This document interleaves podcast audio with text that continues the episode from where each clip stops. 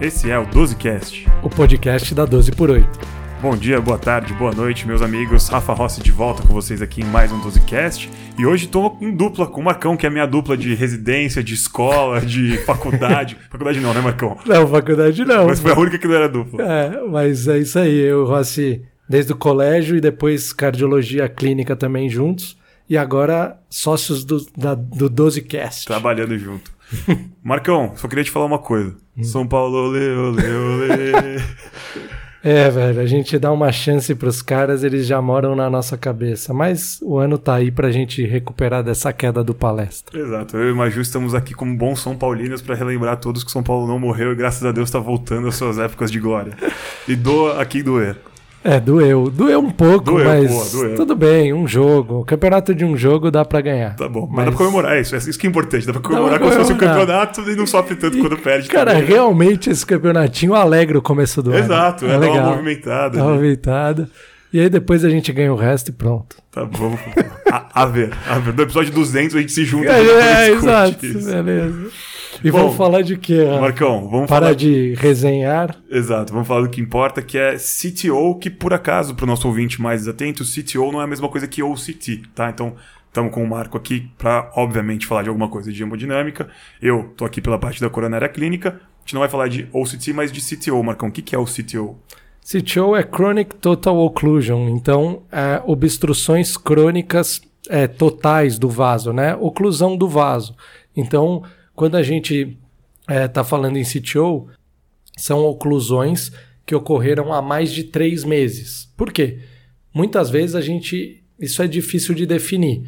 Às vezes, no cenário até do cross, tudo, a gente acaba sabendo. Teve uma síndrome aguda. Tem um evento pontual, Tem um evento né? pontual, às vezes até com supra, e só estratificou dois meses depois. Então, é uma coronária que está fechada, mas formalmente falando, ainda não é uma oclusão crônica ou uma CTO. Ela tá? tá chegando lá, né? É, então, assim, cri- criou-se essa questão dos três meses por ser um período em que o tratamento, uma tentativa talvez de abertura da artéria fosse mais fácil nos primeiros três meses. Depois disso, acaba eh, aquele tecido acaba se organizando, fibrose, cálcio, e aí a nossa dificuldade técnica acaba ficando maior. E o próprio miocárdio já está em outro contexto também, né? Saiu daquele cenário agudo, as fibras começaram a se desarranjar, a fibrose já aconteceu.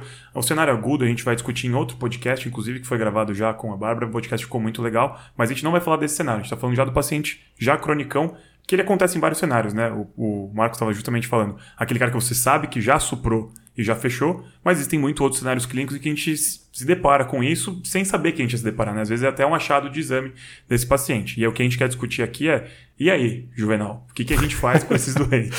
Exato, acho que é legal a gente falar um pouquinho dessa fisiopatologia, falar um pouquinho do miocárdio, como é que ele tá, e a gente ver as indicações de tratamento de oclusões crônicas, se existem indicações e quando indicou, como que é o planejamento para esse paciente, a gente vai ver que é totalmente diferente de uma angioplastia simples e além disso os benefícios que tem. Será que tem benefício de MACE, de sobrevida, de sintoma? O que, que a gente está buscando no tratamento de uma oclusão crônica que há 10, 20 anos atrás não era realidade, mas hoje vocês podem ver um monte de paciente aí que vão comentar com você que abriu uma oclusão crônica. Acho que é isso, é esse é o ponto que eu queria frisar agora nesse começo do podcast pra gente, né, Marcão? Isso era um tabu, né? Se a gente fosse falar em 2012 sobre abrir uma coronária totalmente ocluída, todo mundo ia falar, tá louco, pra quê? Não, não, não existe, né? Essa discussão ela começou a ficar mais em voga, mais recentemente é um tópico mais atual que a gente está trazendo aqui no 12cast. Mas você, com a experiência de hemodinamicista, eu queria que você comentasse pra gente. Por que, que era um tabu, né? Qual era o grande BO de abrir essas coronárias? Qual era o risco? Por que, que a gente não fazia isso antes? Então, é interessante, Rafa, porque quem não tem a vivência da sala ou não, enfim, não teve muita experiência, contato com hemodinâmica, é, não sabe que o procedimento de uma oclusão crônica ele é totalmente diferente de uma oclusão aguda. Então, seja oclusão aguda ou mesmo DAC crônica, que o vaso não está fechado. Por quê? O vaso está fechado, você passa a obstrução, por mais difícil que seja, Existe um caminho. né, Existe o ali, caminho você a ser. tá isso, isso. Aí você vai passar sem grandes trabalhos e o trabalho é expandir a lesão, otimizar o estente. Esse é o nosso trabalho na, numa angioplastia no, habitual do dia a dia de uma lesão de 70%, 80%, 90%. É isso que faz vocês ficarem milionários. Né? Saber fazer isso direitinho. Milionário eu não sei, mas alguns, alguns ficaram. eu não sei se eu vou ficar. Mas sobra, mas... que sobra um pouquinho. É, estou em outra geração. mas... E a CTO, a oclusão crônica, é, um, é uma dificuldade técnica muito grande, porque você tem que conectar onde, onde tem luz é, aí você tem um segmento de oclusão e o, normalmente o retorno da luz, tá? Então você vai conectar isso. Para conectar, como eu falei, muitas vezes você já desenvolveu fibrose, cálcio, um tecido difícil de você passar. Então isso só foi possível nos últimos anos com um desenvolvimento técnico muito grande é, tanto de material quanto da técnica realmente. A gente Ou pode seja, falar um pouquinho mais para frente. Não adianta pegar uma corda JL, entrar ali e achar que você vai passar no meio dessa oclusão. Isso, a, a, o JL é o catéter. Isso. Mas, isso, mas é isso. Você pega uma corda habitual, que a gente chama workhorse, que a gente fala, e você não vai passar, você não vai ter benefício nenhum, você vai, às vezes, complicar. Então, o que você estava comentando é o risco de complicações até hoje em você fazer um procedimento de oclusão crônica é maior do que uma angioplastia habitual. Então Mesmo você tem com essa tecnologia nova que a gente está colocando aqui, né? Isso. E você tem riscos, então, o global de 3% de complicações. Quais complicações? Dissecção, perfuração coronária, mais uso de contraste, mais tempo de procedimento, mais uso de raio-x norma, às vezes acarreta maior tempo de internação, complicação. Embolia distal também, né? Para microcirculação, ou talvez até para macro. É, e muitas vezes também, Rafa, o que acontece? A gente tem que se atentar, porque esse paciente muitas vezes vai ser, o tratamento é feito com duas punções, com dois catéteres, tá? Então, quer dizer, é um procedimento muito mais trabalhoso, muito mais custoso para o serviço, porque os materiais são caríssimos e a, a gente precisa discutir a indicação clínica disso. Até porque então, acho que essa é a grande questão. hoje, né, 3% de complicação não é uma taxa negligenciável. 3% quando você vai comparar com uma angioplastia comum é muito maior. E comparando até com cirurgia cardíaca, né, que a gente tem uma taxa de complicação perto de 4, 4,5%, está mais próximo, talvez, de uma cirurgia cardíaca de peito aberto do que de uma angioplastia. Isso. Então, a indicação tem que ser muito bem feita, porque ela tem que ter um benefício líquido, né? Então, para o paciente ter algum ganho, tem que ser uma, uma melhora muito maior do que os 3% de risco nesse paciente. E é por isso que hoje em dia já é possível de discutir, porque quando o risco era muito maior que 3%, o benefício líquido dificilmente ia valer a pena. Né? Exato. Então, agora com essa tecnologia que a gente está justamente trazendo aqui, acho que agora é o momento que a gente pode começar a pensar quem é o paciente que pode ser candidato para isso. Né? Isso. E, Rafa, assim, os cenários que eu acho que é interessante, você que faz a parte clínica desses pacientes, a gente entender que, assim, de todos os cateterismos que a gente vai fazer, 15 a 20% das, das cineangiocoronariografias, que são os cateterismos, vão apresentar uma oclusão crônica. Que você pode então, estar esperando ou não, né? É, exato, exato. Então a gente vai falar dos cenários, mas é, é, frequente ter oclusão crônica. A questão de você indicar o tratamento ou não é que a gente vai discutir.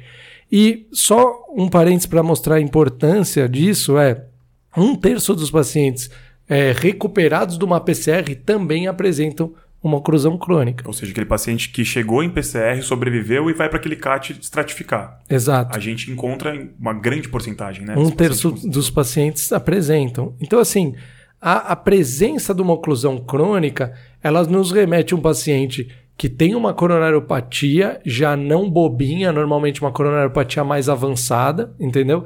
A gente vê por registros, estudos, parece que é uma população mais idosa, mais diabética e com fração ventricular talvez até menor, tá?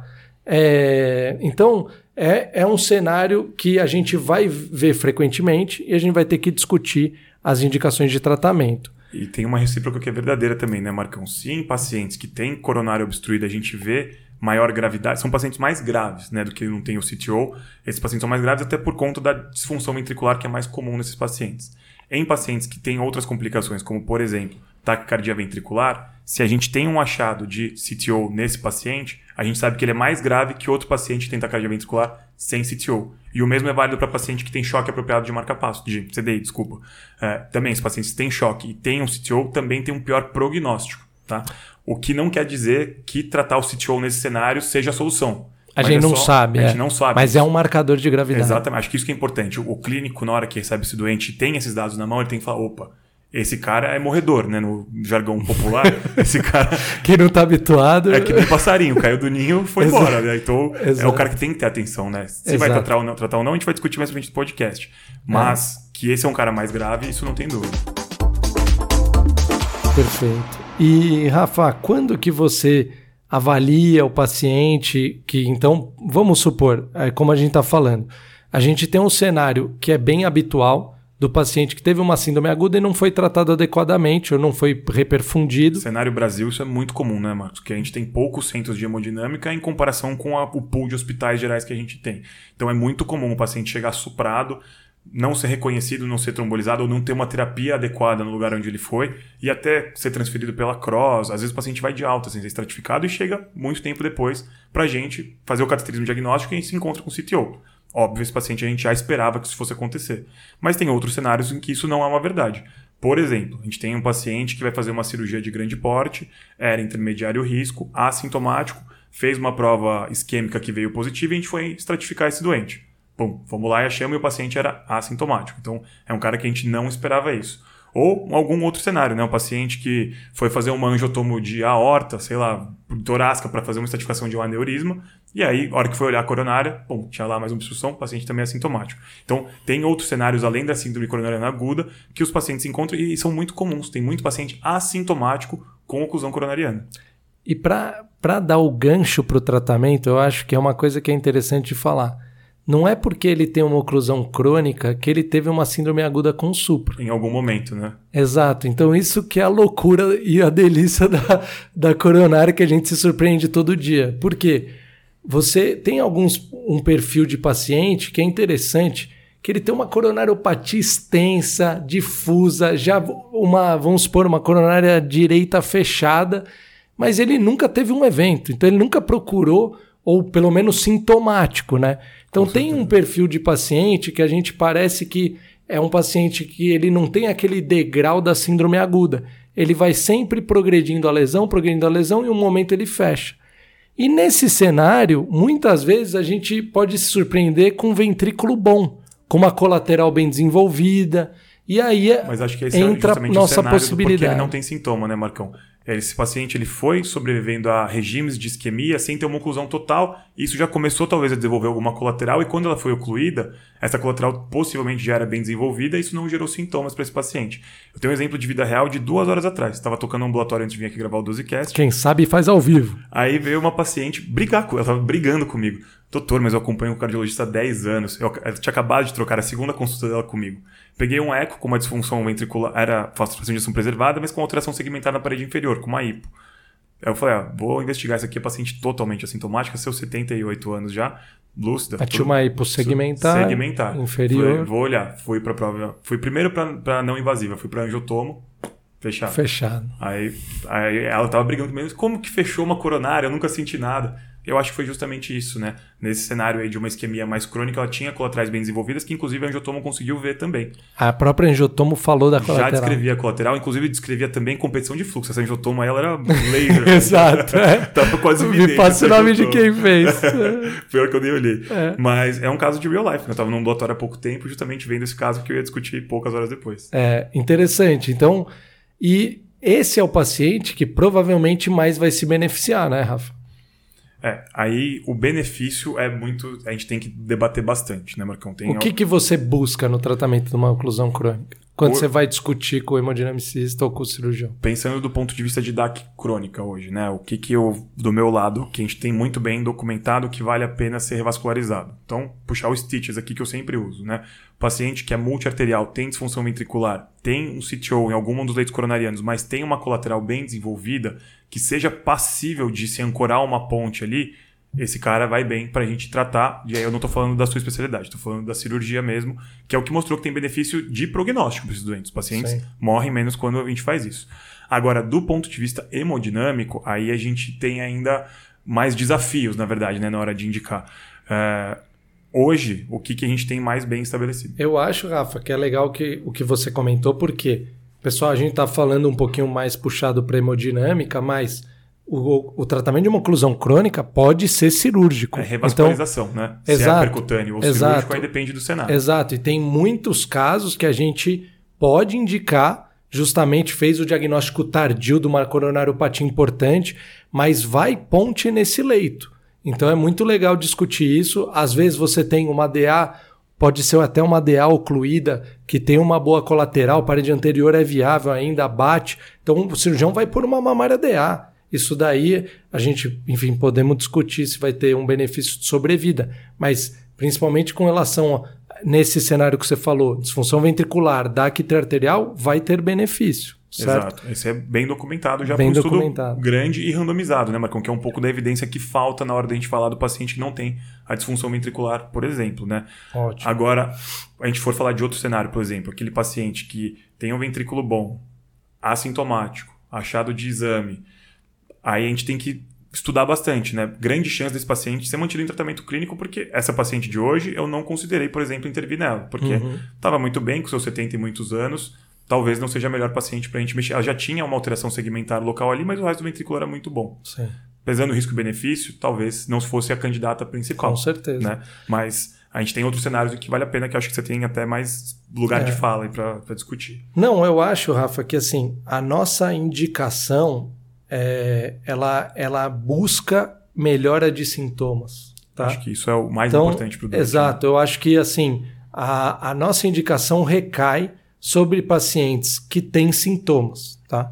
Então, quando o paciente é assintomático, você encarar uma CTO tal, vai ser um cenário off-label, off-off-label, enfim, vai acontecer na nossa rotina, vai ter discussão de hard team sobre isso, mas uh, a gente pode discutir melhor. Agora, o que a gente sabe é que a gente tem um potencial de tratar é o sintoma do paciente. Então você fez, vamos supor, isso é mais comum num território extenso. Então, por exemplo, o paciente ocluiu uma DA e ele não tem grande doença dos outros vasos e ele é angina. Então, está muito bem estabelecido que a angina dele é, é relativa à oclusão crônica. É o único, Quer dizer, é o único motivo para ele ter o único sintoma, motivo né? Não tem pra... outro lugar onde Exato. E se você fizer, muitas vezes fa se faz uma prova funcional, vai mostrar que é isquêmico esse território. Apesar de ter a circunflexo, a coronária direita mandando colateral e perfundindo, essa coronária ela não consegue perfundir como deveria, não consegue chegar a um fluxo tão bom quanto se fosse anterógrado. Até porque ele tem sintomas, né? Se ele tem sintomas é porque ele está dando um sinal. Essa Exato. colateral está sendo insuficiente para esse leito. Então, assim, eu acho que a grande mensagem é você vai pensar numa oclusão, é, de você tratar uma oclusão crônica quando o paciente ele é sintomático e você já otimizou medicação muitas vezes ou tratou outras lesões. Por quê? Como é difícil tratar tecnicamente a oclusão crônica, a gente habitualmente trata as oclusões, as obstruções que não são fechadas totalmente. Então você vai tratar o outro vaso ou outros dois vasos e vai avaliar. Se ele melhorou, muito provavelmente ele não precisa do tratamento dessa CTO.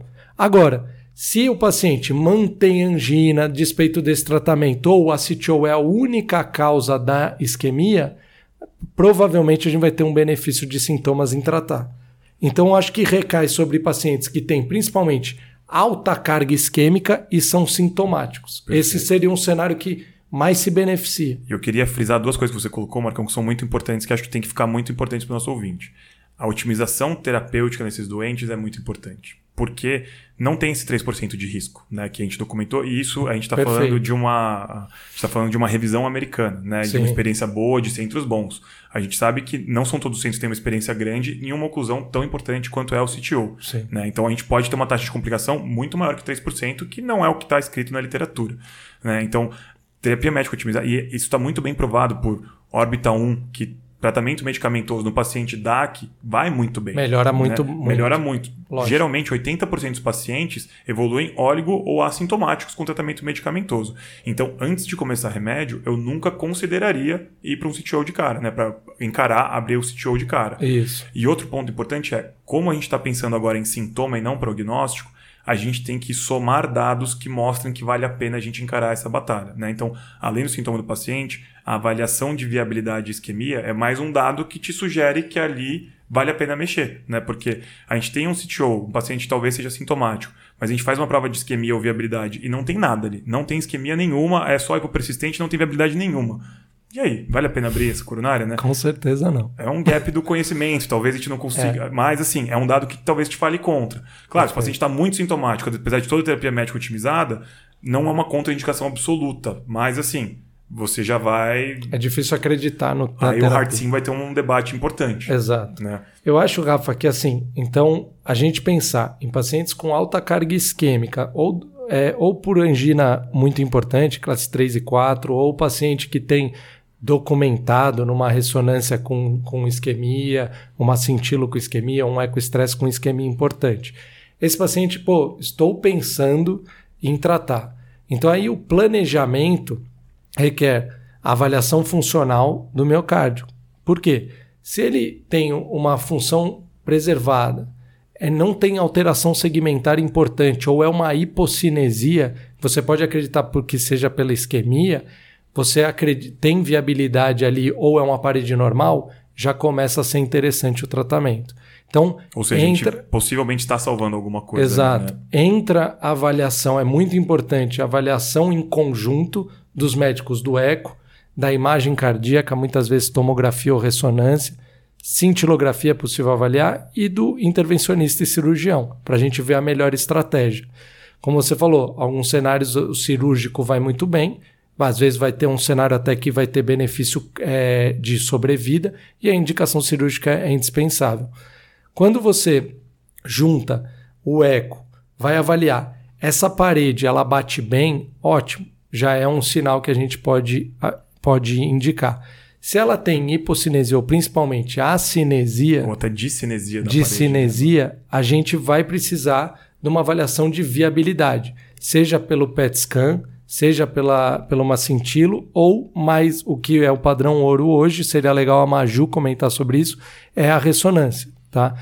E além, mesmo na ressonância, existe uma dúvida com relação à quantidade do realce tardio que seria não viável. Aquela zona do agrião, né? Entre os Exato. 25% e 75% né, do realce Exato. tardio. Então a gente sabe que tudo é fibrose até 75%, 80%.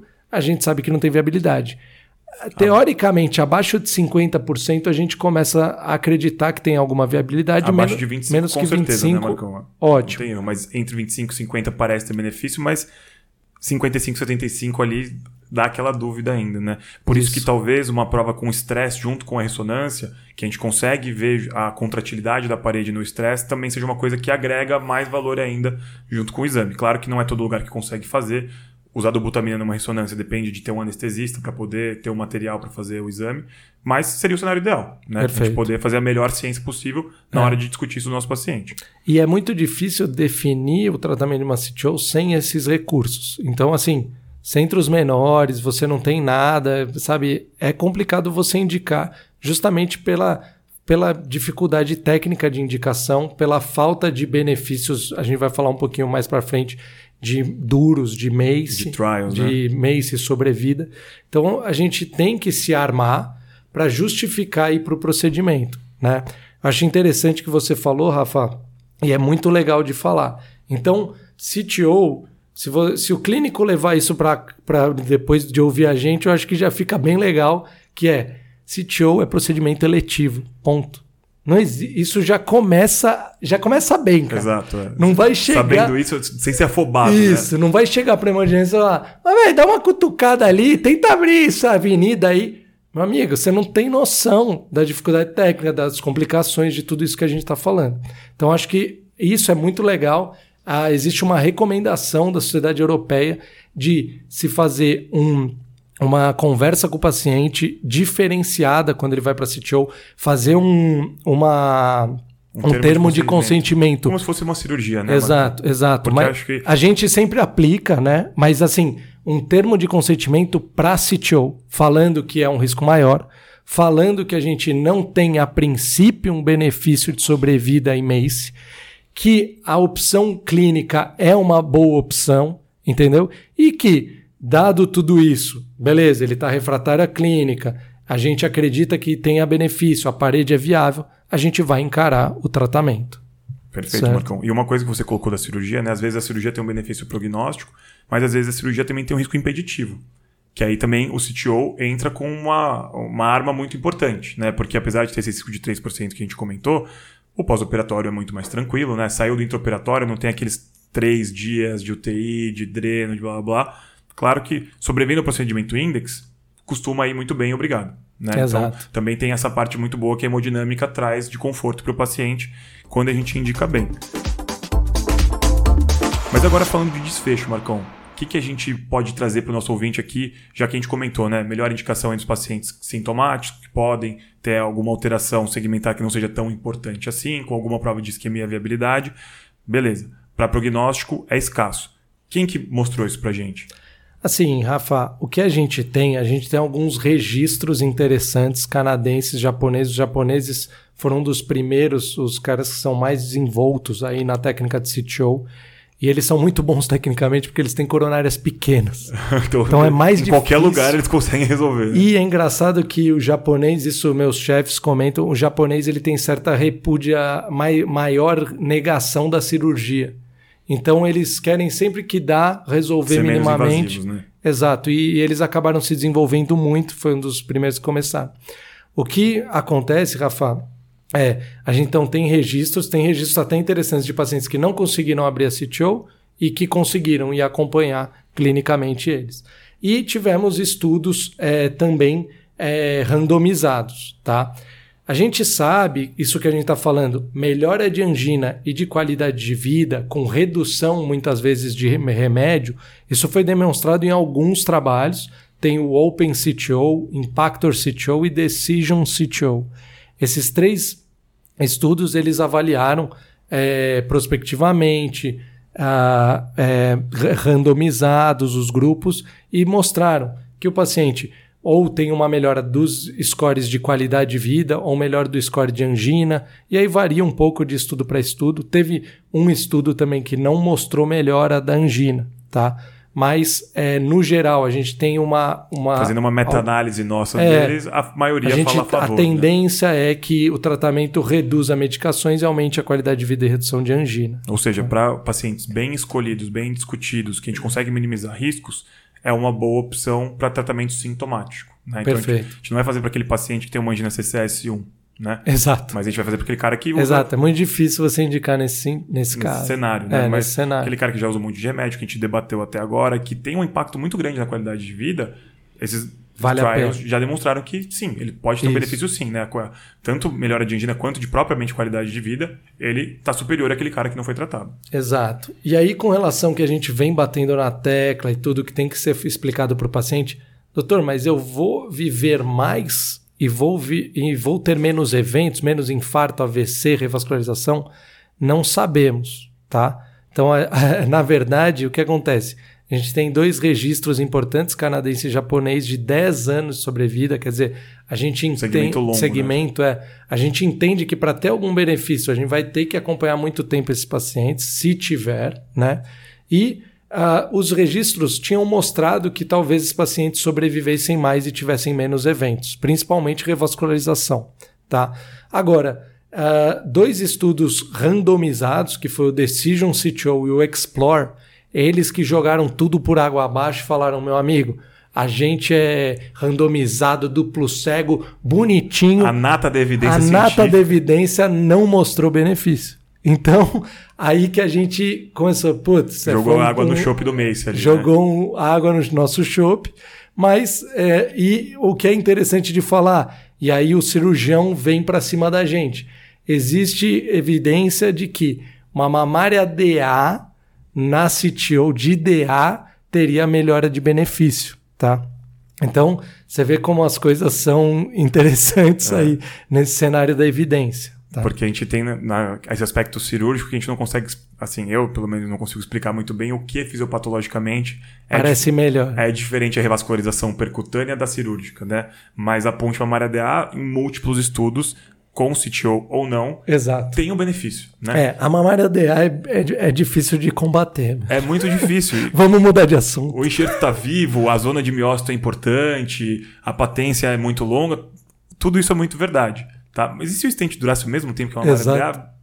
Por que, que não, que não que- é igual mesmo assim? Mesmo a se a gente tivesse uma patência de stent tão longa quanto a da mamária DA, mesmo assim a gente não consegue chegar no benefício cirúrgico desses pacientes que a gente está citando aqui, né? Exato. Então, é interessante. Então, assim, hoje a gente sabe da questão da qualidade de vida e angina. Com relação a MACE sobrevida, a gente não, não tem evidência de melhora de sobrevida. E com relação à melhora de fração de ejeção, a gente também não sabe, tá? É, tem alguns estudos que sugeriram que melhoraria a fração de ejeção de pacientes que têm fração de ejeção pre- prejudicada, poderia melhorar. Mas mesmo nos pacientes cirúrgicos, né, a gente sabe que Esse não é o principal não é o principal objetivo, né? A gente sabe que a gente melhora o prognóstico, por exemplo, de paciente arterial com a cirurgia, mesmo que a fração de injeção dele man- se mantenha igual. Exatamente. né? Então isso é tema de muito estudo. A gente ainda não entende muito bem. Quem defende a viabilidade usa esse argumento, né? Porque uma subanálise do Stitches mostrou que pacientes que tinham viabilidade, apesar de a viabilidade independer para melhora de prognóstico, com ou sem viabilidade, teve a melhora para os dois grupos. Nos pacientes com viabilidade, houve uma melhora da fração de injeção. Certo, Mas legal. qual que é a tradução clínica disso, né? É. Então é, é um dado que fica meio frio, apesar da gente saber que pacientes com, com fração de injeção maiores têm melhor prognóstico. Mas nesses grupos nichados que a gente está falando, a gente ainda não conseguiu demonstrar que isso seja um dado quente, né? Exato. Então, Rafa, assim, o que a gente tem de, de evidência é isso.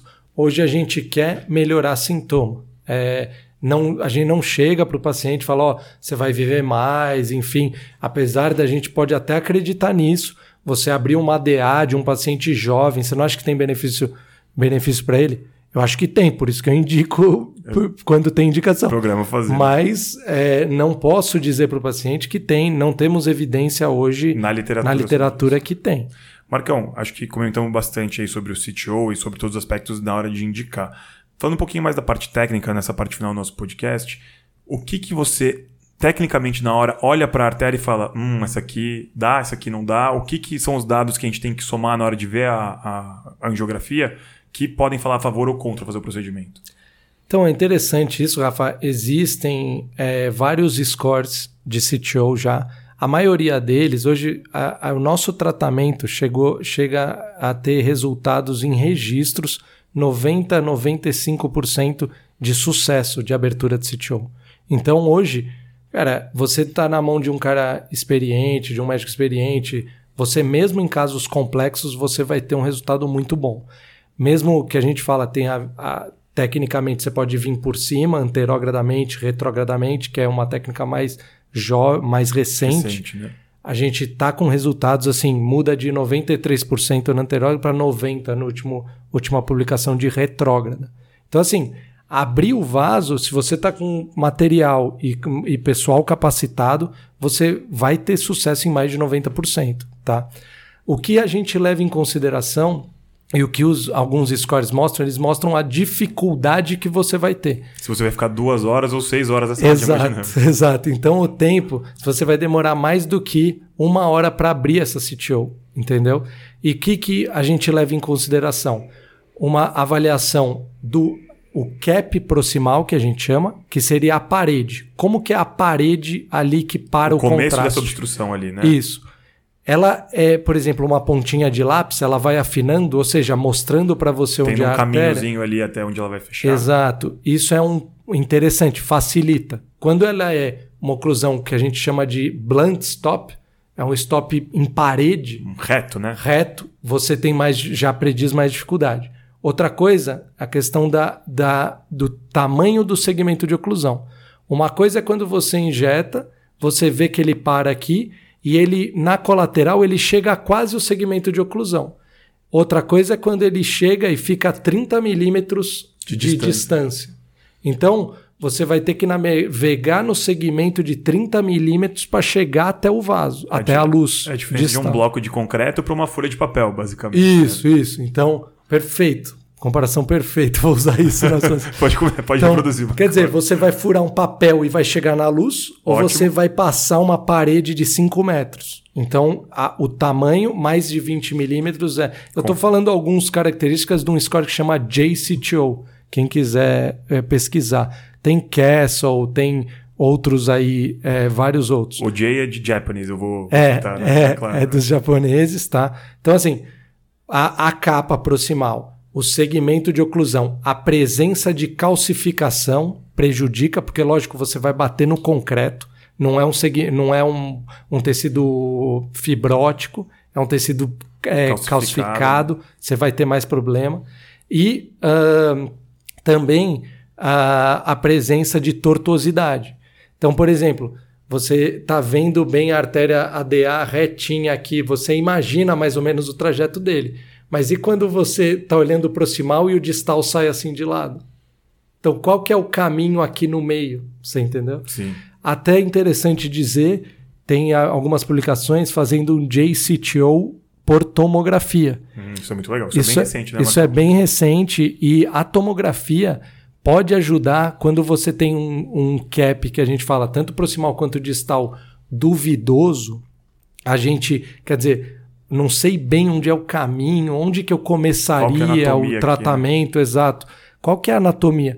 A, a tomografia ela ajuda a gente a planejar o procedimento. Então vai ver o não só a luz, mas vai ver o segmento de oclusão, vai ver o cálcio, vai ver tudo isso e você pode estimar hoje em dia, a, enfim, te ajudar muito no planejamento desse paciente. Ou seja, nós vivemos para ver a angioplastia hemodinâmica falando bem da angiotomia coronária. Com certeza, mas isso eu não tenho dúvida. Isso é uma briga que eu não, assim, não participo. Não. não participo. Eu acho que o futuro, é, o futuro é a gente só tratar, né? Eu acho que esse é o futuro. Perder o poder diagnóstico. Talvez todo o diagnóstico ficar não invasivo. Não sei, a gente ainda tem algumas limitações, a gente ainda se surpreende com bastante erro da tomografia. Então, enfim, Tanto técnico É. quanto de pessoal. né? Eu acho que a gente- Como qualquer exato, outro método. exato. Né? Não falando mal de quem faz angiotomia É, exato. muito pelo contrário. Mas é um método que depende de um laudo de uma pessoa que pode ter errado num caracterismo, como pode ter errado numa angiotomo, por exemplo. É, e eu acho que tem uma diferença um pouco, mesmo falando de CTO, aproveitando, o cateterismo ele acaba te dando é, um, ah, ele é, você tá, o médico tá lá no tempo avaliando como que o contraste está correndo naquele momento, vendo se o fluxo é retrógrado, é anterógrado, veio da onde, parou aqui. Então eu acho que isso tem um, um- ainda uma aplicabilidade clínica.